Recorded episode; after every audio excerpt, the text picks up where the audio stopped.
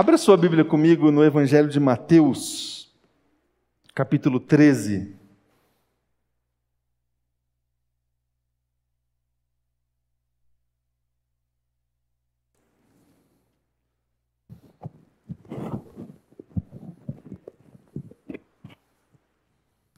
Mateus 13, eu vou ler a partir do versículo de número 53.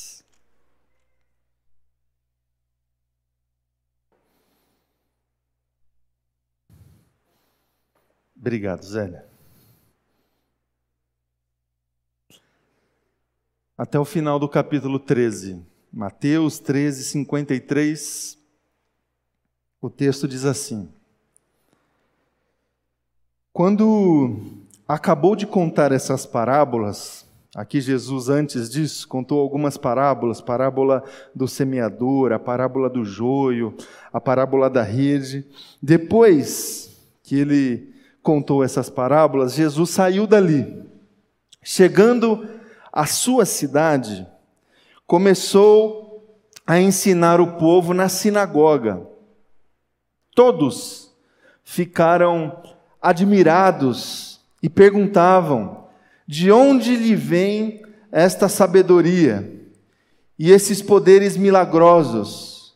Não é este o filho do carpinteiro? O nome de sua mãe não é Maria? E não são seus irmãos Tiago, José, Simão, Judas? Não estão conosco todas as suas irmãs? De onde, pois, ele obteve todas essas coisas? E ficavam escandalizados por causa dele. Mas Jesus lhes disse: só em sua própria terra e em sua própria casa é que um profeta não tem honra. E não realizou muitos milagres ali por causa da incredulidade deles. Até aqui. Vamos orar mais uma vez agora pela palavra. Feche teus olhos. Se coloque diante de Deus, acalme agora o seu coração para você se abrir para a ministração do Espírito Santo. Obrigado, Jesus. Obrigado por essa manhã e obrigado pela sua palavra. Que o teu Espírito Santo agora tenha acesso, Jesus, nas nossas vidas, dentro do nosso coração para que a gente possa receber essa palavra do Senhor com muita alegria, com muita disposição, Deus, para te servir, para é, responder a tua voz, a tua palavra. Que o Senhor nos conceda essa graça da revelação do Senhor essa manhã. É a minha oração. Em nome de Jesus. Amém. Amém, amém, meus irmãos e irmãs.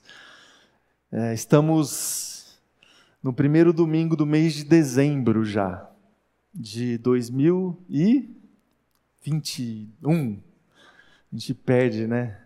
2021. E o nosso coração já se abre é, no sentido de a gente se preparar para a celebração de uma data muito especial para nós, como cristãos, que é a celebração do Natal. Essa data que é, tem todo esse, esse lado comercial, esse lado que se mistura também com é, reuniões familiares, com festas familiares.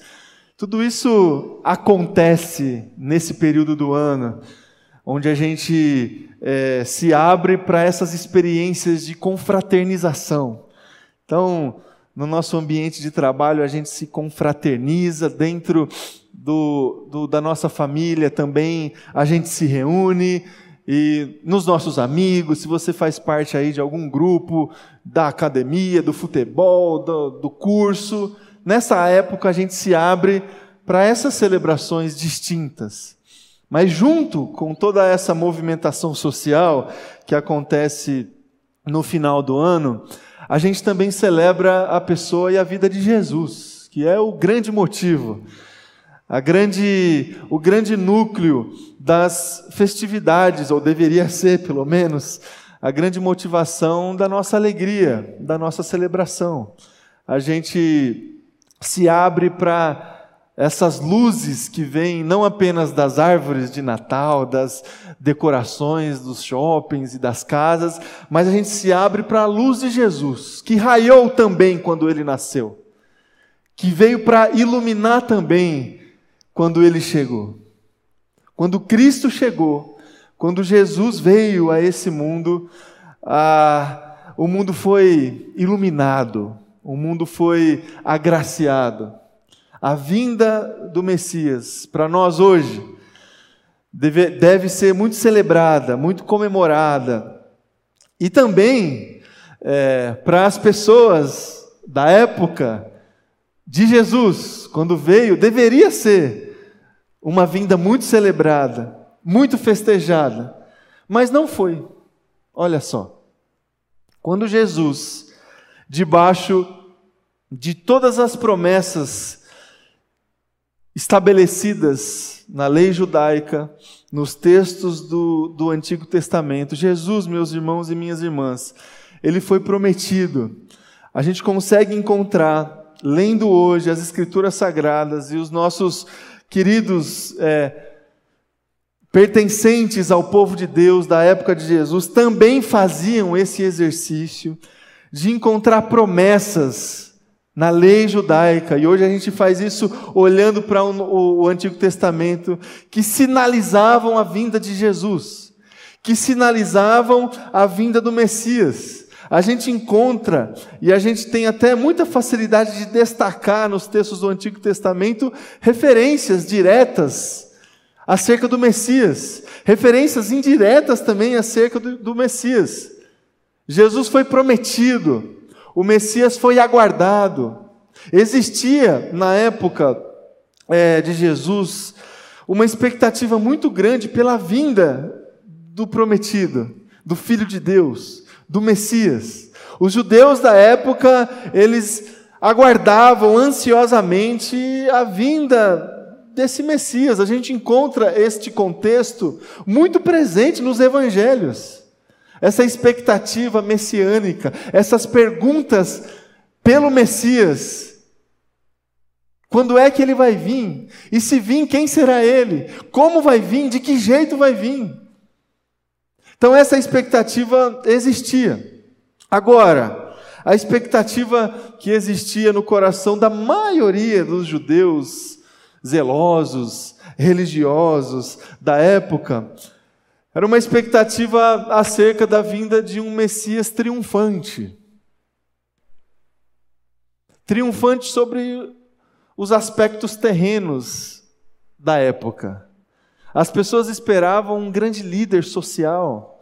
As pessoas esperavam a vinda de um Messias é, em lugares consagrados, socialmente falando, da época. As pessoas esperavam é, a vinda de alguém, de uma liderança religiosa, de uma liderança social, que viesse para resgatar é, uma, uma saudade que eles tinham de um orgulho nacional judaico. Eles esperavam o retorno de talvez um grande rei, um Messias poderoso um Messias triunfante, um Messias, um Messias resgatador, um Messias é, com uma liderança social muito forte. Era essa a expectativa que existia no coração dos judeus da época, que Jesus viesse quase que de dentro do palácio. E você conhece a história, meu irmão e minha irmã, e você sabe que não foi assim que aconteceu. Jesus não nasceu dentro do palácio. Jesus não nasceu no contexto da nobreza. Jesus não nasceu é, no contexto do triunfo social. Jesus, Jesus não nasceu é, debaixo desse aspecto para saciar essa expectativa que as pessoas tinham na época. Jesus nasceu da maneira mais simples que poderia existir na época. Jesus nasceu numa manjedoura, no meio de um desencontro, completo desencontro. Jesus nasceu de uma maneira completamente não planejada. A gente tem filho e a gente planeja onde vai nascer, que lugar, de que jeito. E eu fiz isso também há pouco tempo atrás. A gente prepara o quarto, prepara tudo e fica esperando. Jesus nasceu assim. Jesus nasceu num desencontro, num lugar não planejado, numa manjedoura, no meio dos animais. E além disso, Jesus nasceu no contexto de uma família simples, que ninguém conhecia a não ser aqueles que viviam na mesma cidade, no mesmo vilarejo. Jesus nasceu nesse contexto, meus irmãos e minhas irmãs. E porque nasceu nesse contexto, encontrou nas suas experiências como filho de Deus muita dificuldade. Muita dificuldade.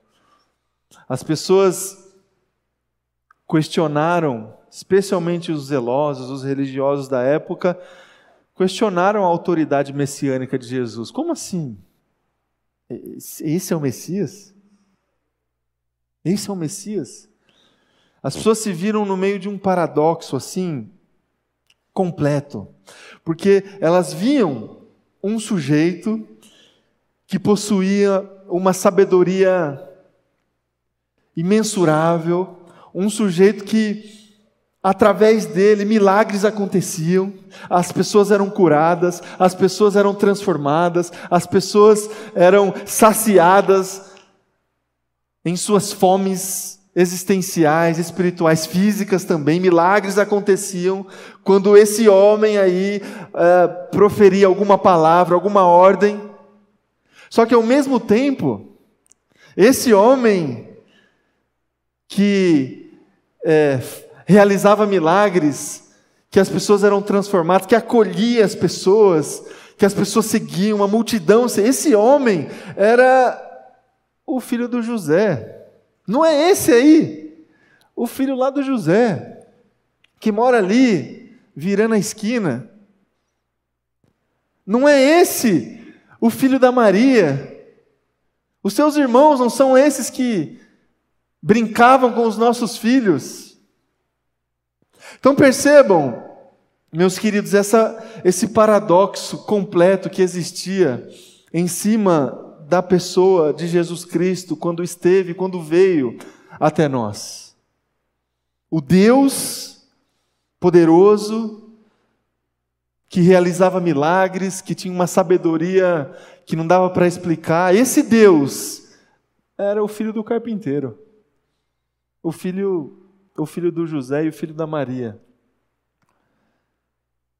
Como conciliar essas duas dimensões de Jesus nas nossas vidas? Isso é um desafio. Foi um desafio para os judeus da época lá atrás, foi um grande desafio receber Jesus como Messias lá atrás e eu digo a vocês que ainda é um desafio para nós hoje. Como celebrar o Natal em 2021 diante dessas duas dimensões? Do espetáculo, das festividades, das confraternizações, das festas, das luzes, das decorações, das coisas visíveis. Como celebrar o nosso Natal esse ano, olhando para Jesus, olhando para os seus milagres, para aquilo que ele faz na nossa vida, para a transformação que ele gera dentro do nosso coração, para a sabedoria que a gente encontra na palavra dele. E ao mesmo tempo, olhando para a simplicidade de Jesus, da sua palavra e do seu reino. Como entender que Jesus se fez carne e habitou no meio de nós. Como celebrar esse Jesus que tem todo o poder, mas que acolhe? Como celebrar esse Jesus que é dono de todo o ouro, de toda prata, mas se compadece daqueles que não têm nada? Como celebrar, meus irmãos e minhas irmãs, o nosso Natal nesse ano de 2021, olhando para essas duas dimensões de Jesus? Ah, o que eu desejo é que a gente consiga no decorrer desses próximos domingos, preparar o nosso coração para celebrar esse ano um Natal sobre essa perspectiva da simplicidade do reino de Deus. Da simplicidade daquilo que Jesus Cristo mesmo trouxe para o mundo. Trouxe para o mundo, não foi por acaso, meu irmão e minha irmã que Jesus nasceu dessa maneira simples. Para nós, de um jeito completamente não planejado, mas para Deus isso já estava escrito. O jeito, a maneira, o contexto, o cenário. Não foi por acaso que Deus definiu enviar o seu próprio filho, enviar a sua própria essência divina na plenitude expressada a partir da pessoa de Jesus Cristo dessa maneira simples. O que, que a gente precisa entender que a gente ainda não entendeu? Olhando para Jesus dessa maneira. O que, que a gente precisa entender do reino de Deus sobre esse aspecto da simplicidade que a gente ainda não entendeu. O que, que a gente precisa redefinir dentro do nosso coração, dentro das expectativas que nós alimentamos acerca de Deus, acerca daquilo que Deus pode fazer por nós, pela nossa casa, pela nossa família? O que, que a gente precisa redefinir diante dessas coisas que a gente espera de Cristo, de Deus, do Evangelho, que a gente ainda não entendeu. Se abra para esse milagre que Jesus Cristo pode realizar dentro do seu coração. Para a gente entender como é que funciona esse reino simples. Como é que funciona para nós a gente celebrar esse Jesus que é filho de Deus, mas que é filho do carpinteiro. Como é que funciona para nós a gente celebrar esse Jesus da simplicidade? Num mundo das complexidades, num mundo das alegorias fantasiosas, num mundo das é, ostentações diversas das riquezas, das performances. Nesse mundo, o que, que a gente precisa entender para celebrar a simplicidade de Jesus? Se Jesus viesse hoje, meu querido e minha querida, você reconheceria que Jesus, de fato, é o Filho de Deus, o Messias? Quais são as expectativas que você alimenta dentro do seu coração a, a respeito de Cristo, de Jesus. Que Ele resolva todos os seus problemas, que Ele resgate aí dentro do seu coração uma espécie de orgulho nacional, no nosso caso aqui, um orgulho eclesiástico, denominacional, que Ele resgata e resolva os seus problemas materiais, que Ele retire da sua vida, do seu caminho, todo tipo de perseguição, de obstáculo. Quais são as expectativas que você alimenta no seu coração a respeito de Jesus? Será mesmo que, que é isso que Ele veio fazer para você? Resolver seus problemas, resolver o problema da sua casa, da sua família, dos seus filhos, resolver seu problema de emprego, resolver seu problema de relacionamento? Ou ele continua vindo, veio e continua vindo para oferecer o reino dele para você, a graça dele para você, o amor incondicional que ele tem para você, e o cuidado dele também para você. Qual é o Jesus que você vai celebrar nesse Natal de 2021? É o Jesus do império esperado ou é o Jesus filho do José? O Jesus filho do carpinteiro?